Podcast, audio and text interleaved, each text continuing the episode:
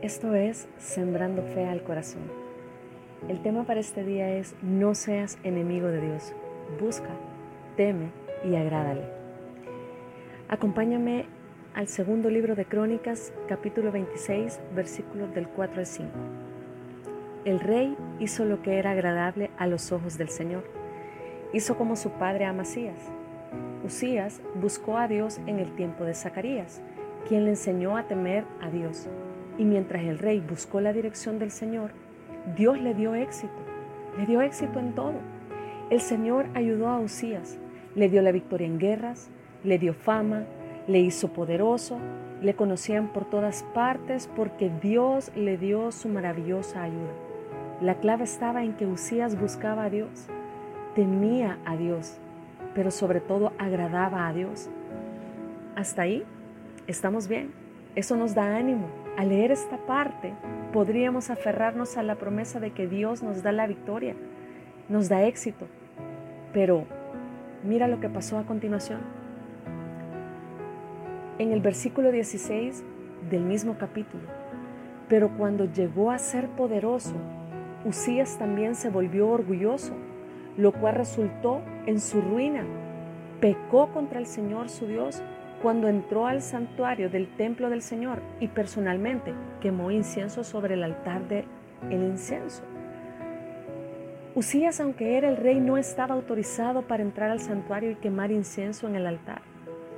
Los únicos que podían hacerlo eran los sacerdotes. Pero Usías olvidó cómo Dios había estado con él y se volvió orgulloso. El pecado lo cegó y dice el texto que fue su ruina, porque pecó, le falló a Dios, desobedeció y no le importó, desagradó a Dios y a consecuencia, ¿sabes? Salió lepra en su cuerpo.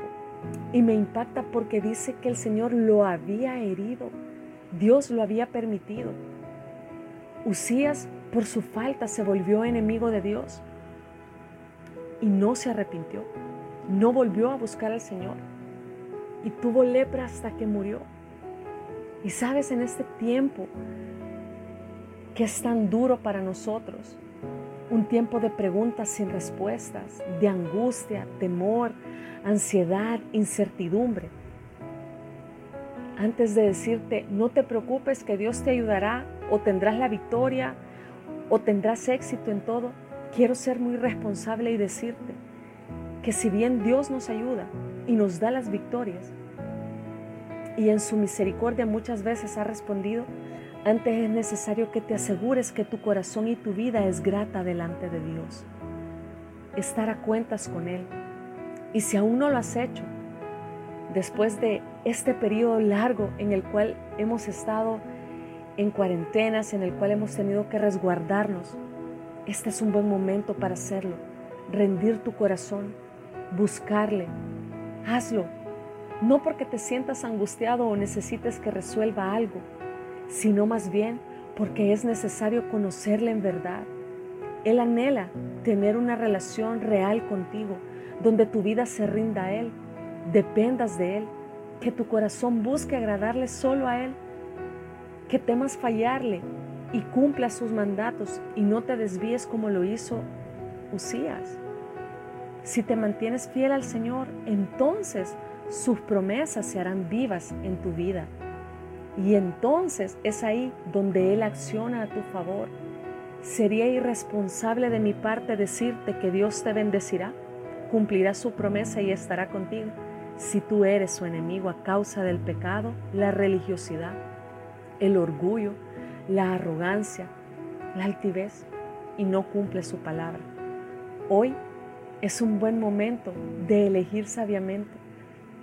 Vive para agradarle a Él. Búscale de corazón. Busca su dirección. Ríndete a Él. Cumple su palabra, sus mandamientos. No solo lo que te parezca conveniencia hacer, sino toda su palabra. Y Él nunca te abandonará. Obrará a tu favor y obtendrás la victoria. Que el Señor te bendiga. Esto ha sido Sembrando Fe al Corazón.